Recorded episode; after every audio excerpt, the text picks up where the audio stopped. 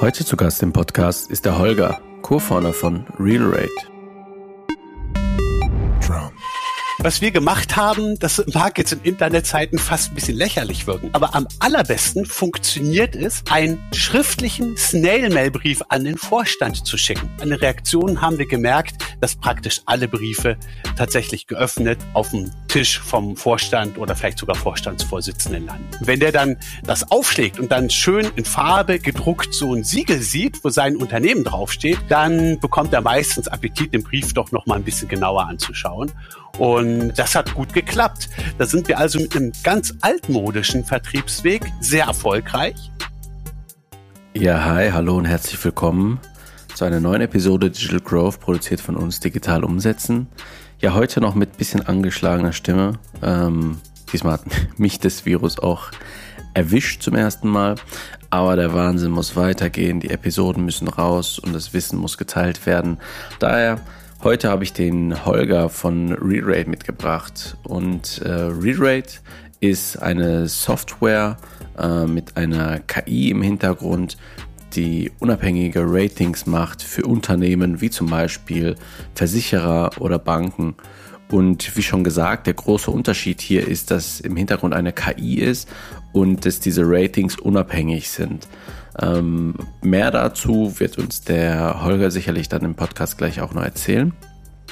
Und wir fangen im Podcast an, ähm, darüber zu sprechen, was die Story wirklich dahinter ist. Der Holger hat schon einiges an Erfahrung auf jeden Fall auf dem Buckel und äh, hat schon das ein oder andere erfolgreiche Unternehmen gegründet und erzählt ein bisschen davon, von seiner Unternehmergeschichte und äh, anschließend auch darüber, wie er ReRate gegründet hat, was für ein Pain er tatsächlich löst und wie er heute Kunden akquiriert. Ähm, eins vorab, äh, eine sehr, sehr schlaue äh, Akquisestrategie, die sich äh, vielleicht nicht in jedem Unternehmen äh, umsetzen lässt, aber in dem einen oder anderen Unternehmen könnte diese Strategie in dieser oder anderer Form auch Verwendung finden. Daher viel Spaß in der Episode und bis gleich. Ja, hallo Holger, freut mich riesig, dass du heute hier bist. Stell dich doch gerne bitte mal vor. Ja, hallo Fuad. Vielen Dank, dass ich da sein darf. Tolle Gelegenheit. Ja, ähm, ich habe einen Hintergrund als Unternehmer. Ich habe in der Tat schon drei Fintechs gegründet. Bei euch geht's ja immer um Fintechs. Ähm, der erste Versuch ist schon sehr lange her. Das war 1997. Ähm, da haben wir eine Firma gegründet, die Aktienmarktprognosen gemacht hat. Damals natürlich auch ein heißes Thema. war auch ein guter Zeitpunkt zum Gründen, war ja vor dem Internetboom. Und ähm, heute würde man das Robo-Advisor nennen und Fintech. Aber ehrlich gesagt, die Namen waren damals noch gar nicht geboren, die gab es gar nicht. Ähm, die Idee, solche Fintechs zu gründen, kommt aus meinem Hintergrund. Ich habe Wirtschaftswissenschaft studiert und in Statistik promoviert. Und mir macht es unglaublich viel Spaß, Daten in Geschäftsmodelle umzubauen und äh, mit neuen Technologien dann den Kunden anzubieten. Ich war dann ähm, 15 Jahre lang in der Versicherungsbranche tätig, habe also leider die Selbstständigkeit verlassen. Mein Zwillingsbruder ist aber noch in der Nachfolgefirma dieses ersten Startups heute unterwegs. Das ist die Firma Expert, die macht Online-Marketing. Ich war in der Versicherungsbranche dann verantwortlicher Aktuar das ist im Prinzip der Chefmathematiker. Du siehst, da ging es auch wieder um viele Zahlen. Und ähm, damals habe ich auch mit den Ratingagenturen geredet. Und da hatte ich das Ereignis, Erlebnis, was mich dann auch wieder zur Gründung zurückgebracht hat über die Firma RealRate, nämlich äh, über die ich gerne noch ein bisschen erzählen möchte heute. Wir hatten eine Sitzung mit der Ratingagentur und da gibt's eben interaktiv viele Gespräche und unser Big Boss kam rein nur für drei Minuten und hat gesagt, ähm, ja, willkommen. Ich wollte nur sagen, im nächsten Jahr erwarte ich als Ratingnote bitte ein AAA. Wenn nicht, nun ja, es gibt ja auch noch andere Ratingagenturen auf dem Markt. Wow. Und da hat's bei mir Klick gemacht und ich habe gemerkt, dieses Ratingergebnis wird vielleicht nicht wirklich unabhängig sein und ähm, habe mich dann kurze Zeit später selbstständig gemacht mit der Firma RealRate, wo eben alles zusammenkommt, mein Hintergrund äh, als Statistiker, als Ökonom und Gründer Wir benutzen dort Methoden der künstlichen Intelligenz und wollen das wirklich unabhängig von menschlichen Interessenkonflikten machen und erstellen Unternehmensratings. Ja, und darum geht's heute auch, glaube ich. Sehr spannender Überblick. Ähm, vielleicht kannst du äh, etwas näher beleuchten, ich sag mal für die Nicht-Profis wirklich, um was für Ratings handelt es sich denn hier wirklich? Also wir machen sogenannte Finanzstabilitätsratings. Das heißt, wir schauen uns an, ob eine Firma finanzstark ist oder finanzschwach ist. Beispiel, wir haben auf der Webseite realrate.ai deutsche Lebensversicherer und deutsche Krankenversicherer geratet. Hier eben auch haben wir angefangen, weil das gerade mein letzter Berührungspunkt ähm, beruflich war. Und das ist für Kunden natürlich wichtig zu wissen. Wenn du zum Lebensversicherer gehst, du suchst dir einen aus, der auch noch finanzstark ist und den es auch noch gibt, wenn du in Rente bist. Denn deine Versicherungsleistung möchtest du dann haben. Und das kann einfach auch mal sechs Jahrzehnte dauern. Wenn du als 30-Jähriger eine Rentenversicherung abschließt, ne, dann zahlst du 30 Jahre ein und danach kriegst du hoffentlich noch 30 Jahre Rente. Deswegen ist das für Kunden wichtig zu wissen, welcher Versicherer ist finanzstark und welcher ist eher schwach? Wichtige Entscheidungsgrundlage für die einzelnen Kunden. Mhm.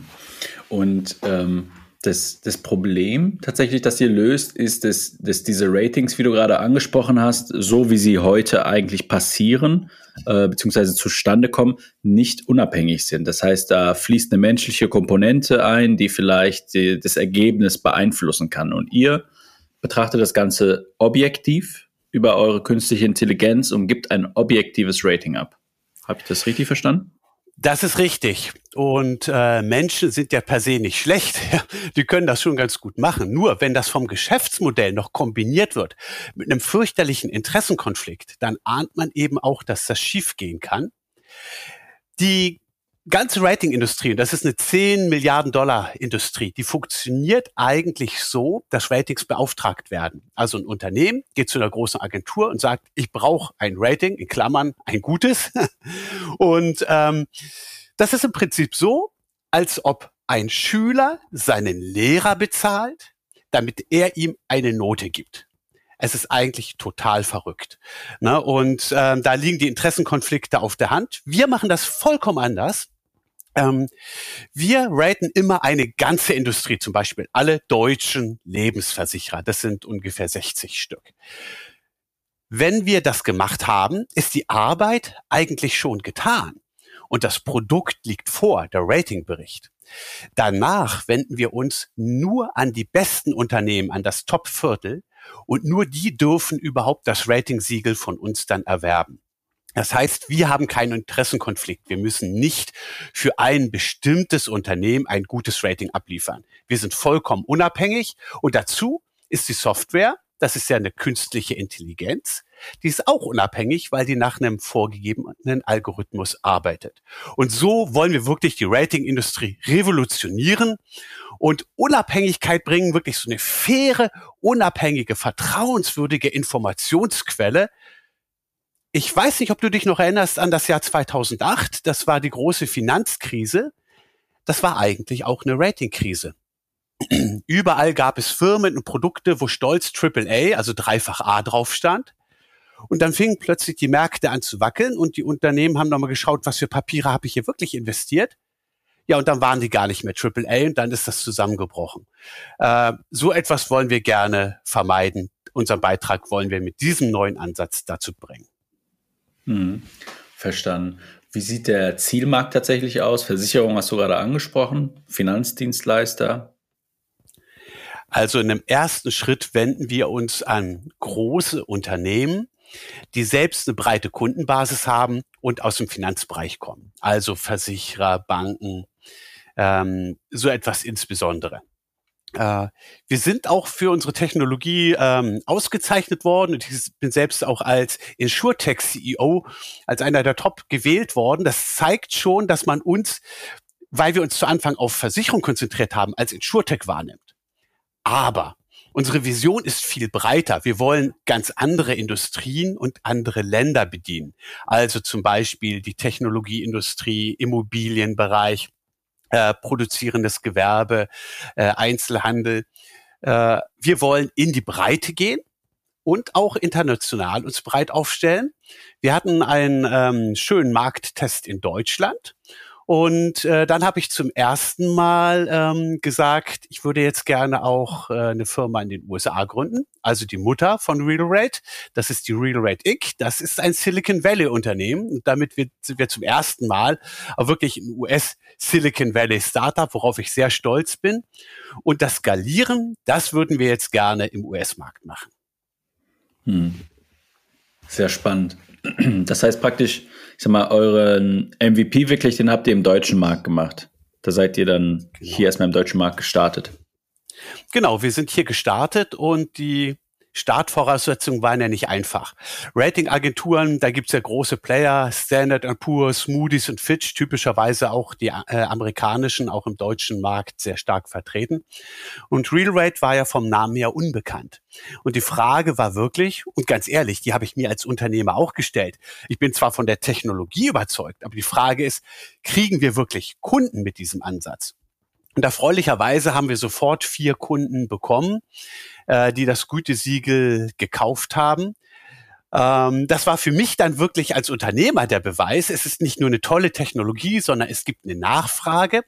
Und die Kunden haben das dann stolz auf ihre Webseite gemacht. Also da prangt dann das Real Rate Siegel und diese Versicherungen, die bilden selbst wieder Vertrauen gegenüber ihren Kunden. Also das Geschäftsmodell ist eigentlich B2B von unserer Seite, aber nochmal B2C am Ende, weil es schließlich darum geht, dem Versicherungskunden ja vertrauenswürdig klar dass das hier eine solide Versicherung ist. Und dafür haben die Kunden das Siegel gerne benutzt. Und ähm, also ich, ich, bei mir rattert es schon. Ich habe schon, schon, schon ein paar Ideen ja. und äh, auf die ich gleich eingehen möchte. Aber ähm, wie, wie habt ihr die ersten Kunden tatsächlich dann für euch gewinnen können? Also du hast gerade schon angesprochen, äh, ihr, ihr analysiert praktisch eine ganze Branche und dann packt ihr euch die, äh, die besten 25 Prozent, wenn ich es richtig in Erinnerung habe, raus. Ja. Und die wahrscheinlich kontaktiert ihr mit den Ergebnissen dessen, das ist bei rumgekommen bei unserer Analyse ähm, hat das so ungefähr funktioniert oder wie habt ihr das tatsächlich gemacht? Genauso läuft das. Also im Gegensatz zu vielen anderen Sales Funnels, wo man so einen breiten Trichter hat, wo man eigentlich erstmal an 100.000 Leute E-Mails rausschickt oder irgendwelche Postings oder äh, Blogposts macht ähm, und dann hofft, dass der eine oder andere dann auf einen Link klickt und die probiert man dann irgendwie zu konvertieren, haben wir hier einen super schmalen Sales Funnel. Wir kennen unsere Kunden per Namen, wir kennen das Unternehmen, wir wissen, wo die sitzen und wir haben typischerweise auch Ansprechpartner. Wir wenden uns nämlich in einer Doppelstrategie einmal direkt an den Vorstand und zum anderen an das Marketing Department oder PR Department, weil da die ähm, E-Mail-Adressen eben auch alle verfügbar sind.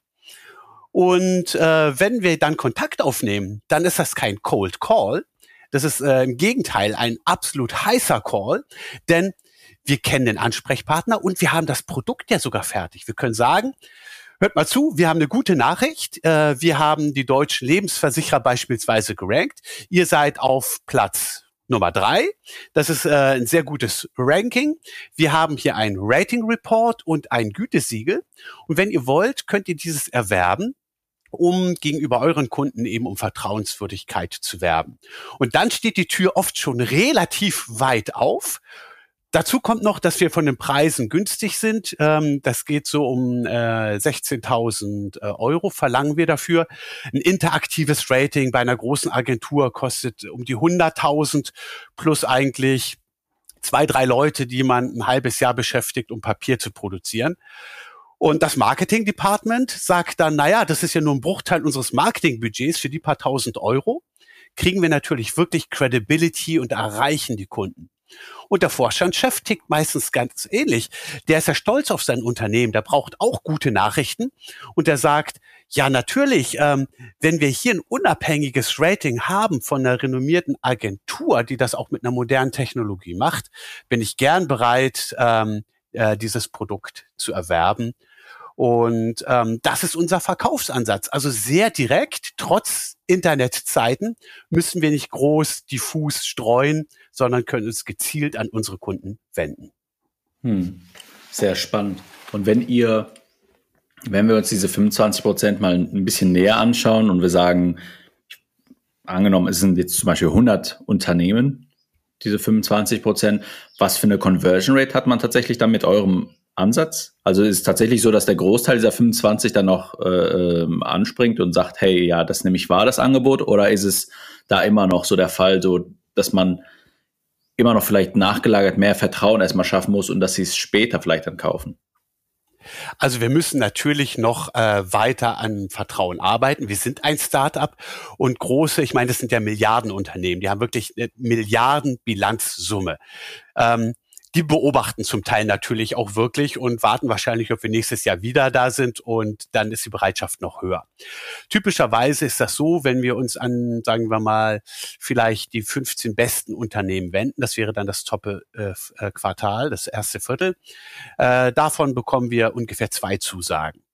Ähm, mhm. Das ist so die Conversion Rate, die wir haben, mit der kalkulieren wir jetzt auch in unserem Businessplan für die Zukunft, wenn wir neue Märkte erschließen. Was vielleicht auch interessant ist, unsere Kunden sind nicht unbedingt die größten, ähm, wie zum Beispiel die Allianz, sondern eher kleinere, wie zum Beispiel äh, die Bayerische Versicherung. Ähm, das liegt daran, dass die kleineren, die sind sozusagen underrated. Die werden nicht abgedeckt automatisch von den großen Ratingagenturen. Und die würden das normalerweise auch nicht in Betracht ziehen, sodass wir eben auf diese also kleinen, in Anführungszeichen, Unternehmen zugehen. Auch die haben immer noch eine Milliardenbilanzsumme. Also es ist alles relativ. Ja, aber das haben wir gelernt. Diese Conversion Rate pro Rating kriegen wir ungefähr zwei Kunden und das sind dann dort eher die mittleren, die eben nicht im Fokus stehen, die sagen, ja, endlich hat uns mal jemand erkannt und das sehen wir ganz oft. Größe bedeutet nämlich nicht automatisch Finanzstärke. Ne, man kann klein sein und trotzdem relativ gesehen sehr finanzstark. Und das erkennt unser Tool und diese Botschaft wollen natürlich die Versicherungsunternehmen, unsere Kunden dann auch in den Markt bringen. Zu Recht. Sehr spannend. Wie habt ihr das dann tatsächlich herausgefunden? Hat sich das dann einfach so herauskristallisiert darüber, dass ihr, ich sag mal, die Abschlüsse gemacht habt und habt euch anguckt, okay, wie groß sind die tatsächlich, diese Unternehmen? Oder gab es da nochmal andere Prozesse, wie ihr dann zu, zu diesem Ergebnis gekommen seid? Also, was wir gemacht haben, das mag jetzt in Internetzeiten fast ein bisschen lächerlich wirken. Aber am allerbesten funktioniert es, ein schriftlichen Snail-Mail-Brief, also mit der guten alten Schneckenpost, an den Vorstand zu schicken. Wir sehen natürlich nicht, wie viel Prozent der Briefe geöffnet werden, aber eine Reaktion haben wir gemerkt, dass praktisch alle Briefe tatsächlich geöffnet auf dem Tisch vom äh, Vorstand oder vielleicht sogar Vorstandsvorsitzenden landen. Und wenn der dann das aufschlägt und dann schön in Farbe gedruckt so ein Siegel sieht, wo sein Unternehmen draufsteht, dann bekommt er meistens Appetit, den Brief doch noch mal ein bisschen genauer anzuschauen. Und äh, das hat gut geklappt. Da sind wir also mit einem ganz altmodischen Vertriebsweg sehr erfolgreich. Während wir gleichzeitig die Marketing Departments über E-Mail kontaktieren, das ist dann der zweite Schritt, und im dritten Schritt wird noch einmal äh, bei einigen heißen Kandidaten hinterher telefoniert. Ähm, das mache ich aber auch sehr gerne. Zum einen bin ich in der Branche ohnehin gut vernetzt und kenne vielen Unternehmen auch schon Leute. Ähm, zum anderen ist das eben kein Cold Call, sondern wir haben eine gute Nachricht und ein fertiges Produkt, so dass ich da guten Gewissens äh, anrufen kann und denen die gute Nachricht überbringen kann. Sehr spannend. Also sehr, sehr schlüssig tatsächlich, wie die, wie die Akquise bei euch funktioniert. Und ich denke mal, dass es, wie du gesagt hast, sehr, sehr ähnlich dann auch in Amerika ähm, funktionieren wird. Und was passiert, nachdem ihr dann tatsächlich den Kunden abgeschlossen habt? Was muss er danach tun? Muss er praktisch noch das Siegel auf die, auf die Webseite tun? Oder was passiert danach? Also die Conversion funktioniert relativ einfach. Mit dem Brief an den Vorstand ist hinten ein einseitiges, kurzes Dokument dran. Wenn der unterschreibt, dann kauft er direkt das Siegel für das Jahr.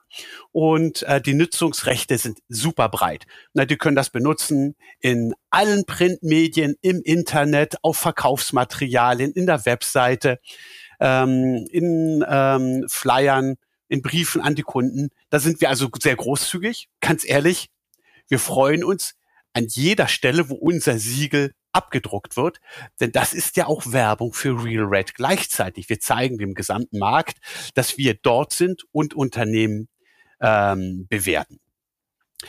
Was wir den Kunden zusätzlich noch anbieten, das kostet dann auch nichts, das sind extra Serviceleistungen. Ich sage zum Beispiel, äh, also Glückwunsch, Sie haben unterschrieben, nutzen Sie das. Wir bieten Ihnen jetzt Folgendes noch an. Wir schreiben Ihnen eine Pressemitteilung äh, und erklären ein bisschen, weil wir eine neue Methodik haben mit der künstlichen Intelligenz. Das ist natürlich noch ein bisschen erläuterungsbedürftig. Wir helfen bei dem Schreiben von Texten, von Pressemitteilungen.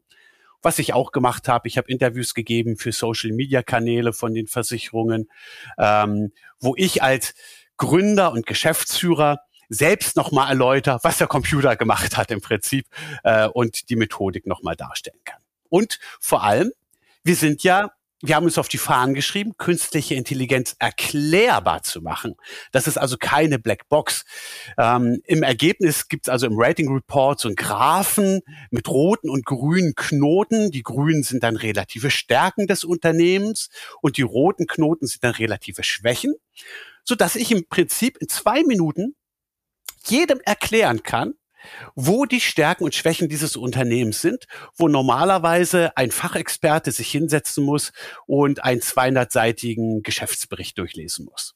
Und das kommt natürlich bei den Kunden auch gut an, äh, dass man wirklich eine künstliche Intelligenz hat, die zum ersten Mal keine Blackbox ist, die man direkt verstehen kann. Ja, ich glaube, das ist auch sehr, sehr wichtig. Ne? Für künstliche Intelligenz, das hört sich immer so, äh, so, so verrückt zum Teil an. Aber wenn man mal äh, sich ein bisschen damit befasst und dahinter blickt, wie ich sag mal, viele Unternehmen wirklich funktionieren, ähm, ich sag mal, haben, hat das ein oder andere Unternehmen ein bisschen mehr künstliche Intelligenz als das andere. Und das andere wirbt eher damit. Ja. Ähm, spannend. Und wenn, wenn die, wenn die äh, Unternehmen praktisch dann euer Logo auf deren Webseite tun, ist es dann einfach ein normales Logo, einfach eine PNG oder ist es zum Beispiel eine Datei, wo, wenn sie draufklicken, dann auf auf Re-Rate dann landen. Habt ihr da irgendwie so ein, das, ein Social-Icon?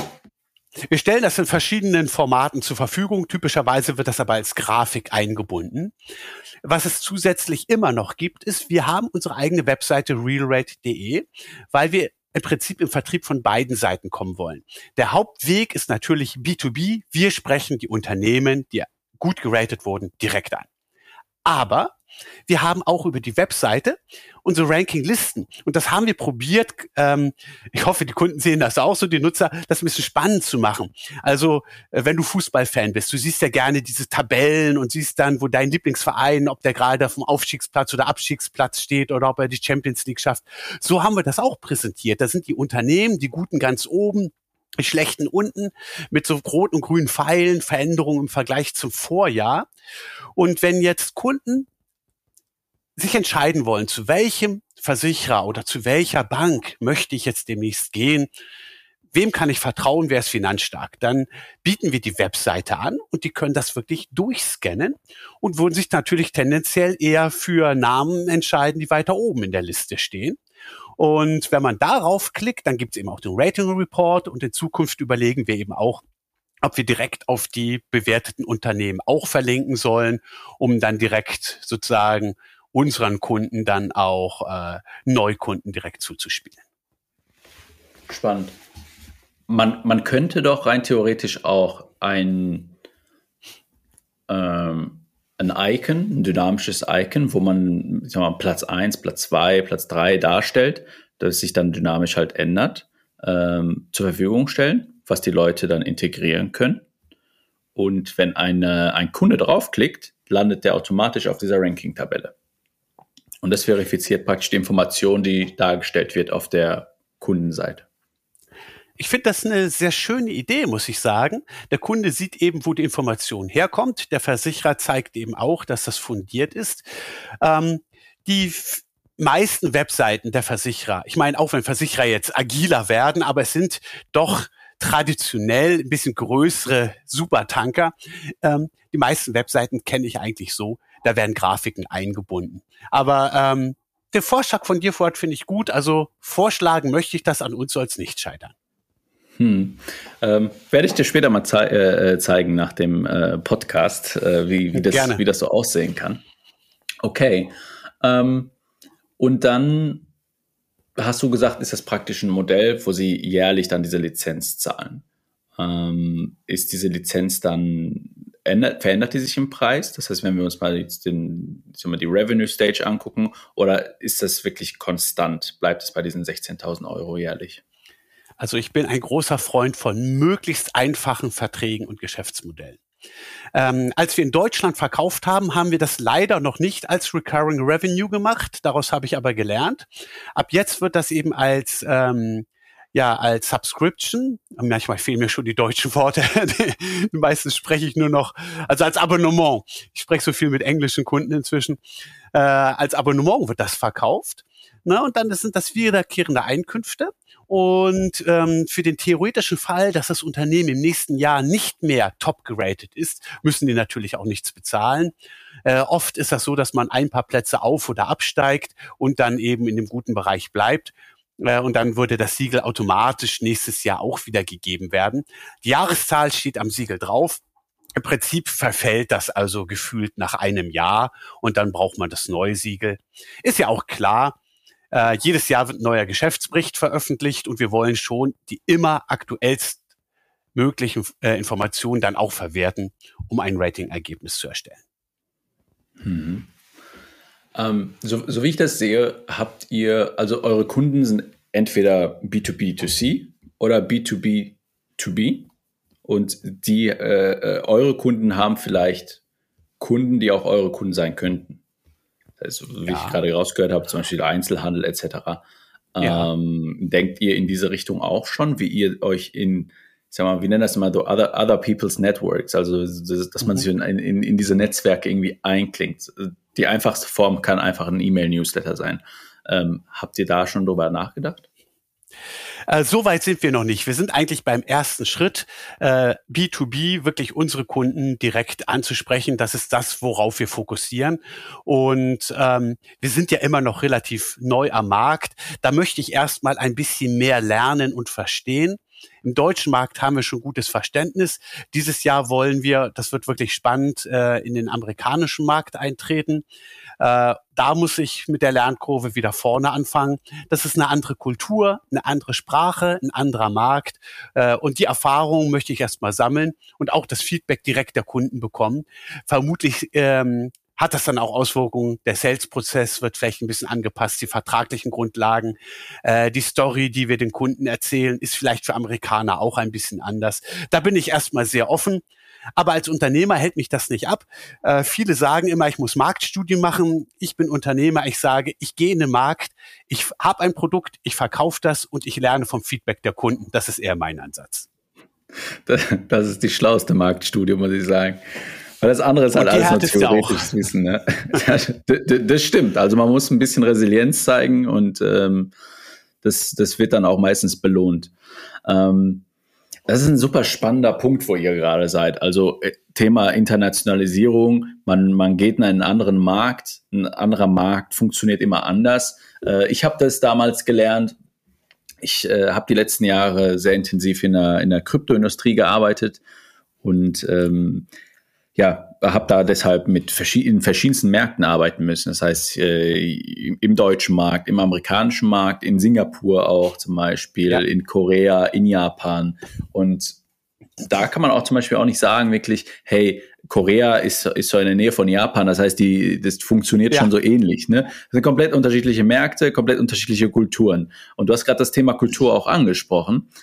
Wie ist so deine Erfahrung, wenn man jetzt in den amerikanischen Markt möchte? Was hast du so gemerkt jetzt so in den ersten Schritten? Also die Kulturen sind ganz anders. Ich überspitze das mal ein bisschen. Die Deutschen sind viel zu seriös, viel zu bescheiden, viel zu defensiv. Wenn ich mit potenziellen Investoren in Amerika spreche, mit Kunden auch, aber bei Investoren merke ich das am deutlichsten, die sagen, was, du möchtest eine halbe Million raisen? Also unter zwei Millionen fangen wir hier gar nicht an zu diskutieren. Ihr habt doch ein super Produkt. Warum, warum haut ihr euch nicht stolz auf die Brust und geht aggressiv rein in den Markt. Und das muss ich noch lernen. In Deutschland ist alles wenn wir ein Versprechen machen, dann halten wir das auch, sage ich mal. So sehr konservativ, sehr vorsichtig, viele kleine Schritte. In Amerika denkt man wirklich gerne richtig groß. Davon möchte ich mir noch eine Scheibe abschneiden. Da bin ich noch nicht ganz, ähm, diese Mentalität zu übernehmen. Ähm, die sind natürlich aber auch aggressiver im Vorangehen, im Geld ausgeben und auch viel konsequenter im Scheitern. Ich ähm, habe eher die deutsche Gründermentalität. Ich habe drei Startups gegründet. Ähm, das erste war eben ähm, das Fintech, was Aktienmarktprognosen gemacht hat für ja weit über 20 Jahren inzwischen. RealRate macht künstliche Intelligenz. Und wo du Krypto angesprochen hast, ähm, ich habe auch noch ein anderes Startup, äh, das heißt DigiOptions. Das ist im Kryptobereich aktiv. Da machen wir ein Angebot an dezentralen Wettmärkten oder Handelsmärkten auf der Blockchain mit dem Trick, dass wir nennen das User-Driven. Also wenn du zum Beispiel Lust hast, darauf zu wetten, ob Trump noch ein zweites Mal als Präsident gewählt wird, dann kannst du diesen Markt auf DigiOptions.com anlegen und wir bespielen den Markt mit Liquidität. Unser Market-Making-Bot füllt sozusagen das Orderbuch direkt auf. Wenn dann also Nutzer kommen, die brauchen nur noch auf den grünen Kaufbutton zu klicken und können dann wetten, ja oder nein. Und das ist auch ein super spannender Bereich, ähm, wo wir die Technologie fertig haben. In einem Monat möchte ich gerne wirklich live gehen. Und das Marketing dort ist nochmal ein ganz anderes. Da muss man eben über die Social-Media-Kanäle gehen, über Twitter und Discord, sich eine eigene Audience aufbauen, regelmäßig Blogposts machen. Das ist eben knallhart B2C äh, und ein ganz, ganz anderer Vertriebsansatz, den man dort sieht. Und Absolut. von der Kultur her übrigens auch noch, wenn ich das noch kurz sagen darf, ähm, wir haben Kontakte zu Singapur, das hattest du ja auch genannt. Ähm, privat lerne ich zurzeit Vietnamesisch. Äh, also ich bin da sehr interessiert dran. Gute Introductions kriegt man im asiatischen Bereich über persönliche Kontakte. Also diese ähm, über LinkedIn mal eine Anfrage zu schicken, sehe ich da weniger erfolgreich. Und da spielt die Kultur einen Vertriebsansatz direkt mit rein. Absolut. Das kann ich zu 1000 Prozent unterschreiben. Das habe ich, die Erfahrung habe ich vor allem in Japan gemacht. Ähm, also Amerikaner habe ich am Fließband kennengelernt. Da lernt man ganz oh. schnell 20, 30 Stück am Tag kennen. Das ist gar kein Problem, ja. auch auf einer Messe. Ähm, aber das ist alleine, das fängt schon dabei an, wie gibt man einem die Hand in, in Japan oder wie übergibt man eine Visitenkarte zum Beispiel, wenn man auf einer Messe ist. Ne? Da hat man dann halt äh, in Japan müssen es halt zwei Hände sein. Das muss man halt zum Beispiel wissen. Ja. Und ähm, Einfach aus Respekt. Und in, in Amerika, dann finselt er die Karte einfach rüber hier, wenn er überhaupt eine Karte hat. Ne, oder sagt ja. hier, add me on LinkedIn. Ne? Und äh, ja, das, das, das, funktioniert ganz anders. Und tatsächlich die asiatischen äh, äh, Kulturen, China war ich zum Beispiel auch. Und in, in, in, in Japan war das halt so, Übertreibung mögen sie gar nicht. Das heißt, wenn, wenn, man, wenn man etwas verspricht, muss man es halten. Wenn man es nicht hält, ist man bei den unten durch. Ähm, ich habe ich hab mal, also, also ich habe meine, meine ersten Schritte habe ich in Japan gemacht, da habe ich, äh, kam ich in ein Meeting zehn Minuten zu spät. Mhm. Und äh, ich kam aus einem anderen Meeting nicht raus und dann kennt man das halt so, ja, das passiert vielen und dann sagen sie halt, äh, ja, sorry, ich hatte noch ein anderes Meeting, äh, ich, ich kam leider nicht raus. Und dann sagt man hier bei uns halt, ja, ist, ist in Ordnung, äh, äh passiert, ist nicht schlimm. Das war's mit der Geschäftsbeziehung. Oh, wirklich? ja. Er hat gesagt, ja. wer zu spät kommt, mit dem kann ich nicht arbeiten. Und ähm, das habe ich in Japan gelernt zum Beispiel. Ja. Und Amerika ist halt ganz anders. Auch wie man so an den Markt geht. Also sehr, sehr aggressiv tatsächlich und alles viel, viel größer darstellen. Genauso wie du das halt gesagt hast. Das sind die gleichen Erfahrungen, die ich tatsächlich auch gemacht habe. Ähm, sehr spannend, by the way, was du gesagt hast im Kryptobereich. Krypto ist, äh, da können wir, glaube ich, eine andere Episode zu machen. Das ist mein Steckenpferd. Ähm, ja. Da kann man viel, viel Growth hacken und viel Automation bauen. Das glaube ich auch, ja. Auch wenn man international unterwegs ist, man muss trotzdem irgendwie seinen eigenen Stil beibehalten. Also äh, wovon ich lebe, sage ich ganz offen, ist, ich gründe die Startups immer zusammen mit meinen Brüdern. Ich bin in der glücklichen Situation, drei Brüder gleich zu haben. Ein Bruder ist tatsächlich auch ein Zwillingsbruder, der ist also nur fünf Minuten älter als ich. Und das ist so ein Basisteam. Wenn wir uns einig sind, dass wir eine Idee gut finden und die am Markt testen wollen, dann können wir das als Team wirklich machen. Und ähm, dann wachsen wir langsam von da aus und holen uns weitere Leute schrittweise dazu. Das ist also sozusagen meine Wurzel und da haben wir eine eher, eher defensive Kultur. Keine meiner Firmen ist äh, auch pleite gegangen, also drei Startups gegründet. Ähm, Zwei gibt es noch, eins haben wir aufgelöst, aber eben ohne Schulden zu hinterlassen und da gibt es ein Spin-off. Also das sind eben so Erfolgsgeschichten, so probiere ich das gerne zu machen. Sind es keine Milliardenunternehmen geworden, aber die Idee haben wir gut gefunden. Wir haben sie umgesetzt mit kleinen Schritten voran. Das dauert dann manchmal auch zehn Jahre, muss man sagen. Das ist für Amerika vielleicht zu langsam. Aber lieber nach zehn Jahren die Vision umgesetzt zu haben, als nach zwei Jahren sofort wieder gescheitert zu sein. Denn Scheitern ist in Deutschland immer noch ein bisschen schwieriger. Einmal Schufa versaut, ist schlecht, den Neustart zu legen. Das stimmt, das stimmt, absolut. ja, die Kultur ist auch eine ganz andere. Also in Amerika, wenn man scheitert, das wird halt nicht so schlimm betrachtet wie, äh, ich sag mal, hier in Deutschland, oh, du bist gescheitert, dann, dann hör lieber auf mit dem Unternehmertum. Ähm, aber das war, ein, ich sag mal, ein sehr, sehr gutes Schlusswort für heute. Ich glaube, dass wir definitiv nochmal eine zweite Episode machen zum Kryptounternehmen, wenn das Ganze live sehr ist in, in ein paar Monaten äh, weil das ist eine absolut, absolut spannende äh, Thematik. Ich war letztens hier in, ich bin, ich bin aktuell in, in Bangkok und ähm, war letztens in der Mall, aber eine ganze Sektion in der Mall umgebaut in so ein Metaverse-Ding. Dann konnte, oh. gab es da verschiedene Sections, wo man seinen eigenen tanzenden NFT oder sowas erstellen konnte. Also wow. Krypto ist, äh, ist ordentlich am Kommen. Äh, ich danke dir Toll. für deine Zeit. Hat mich sehr, sehr gefreut, dich äh, heute hier zu haben. Äh, Freue mich auf jeden Fall mal zu hören, was äh, sich in den nächsten Monaten noch bei euch tun wird. Wir überlassen äh, jedem Gast immer das letzte Wort. Und ich sage Danke an die Zuhörer und äh, überlasse dir hiermit das Wort und ich bin selbst raus. Ciao.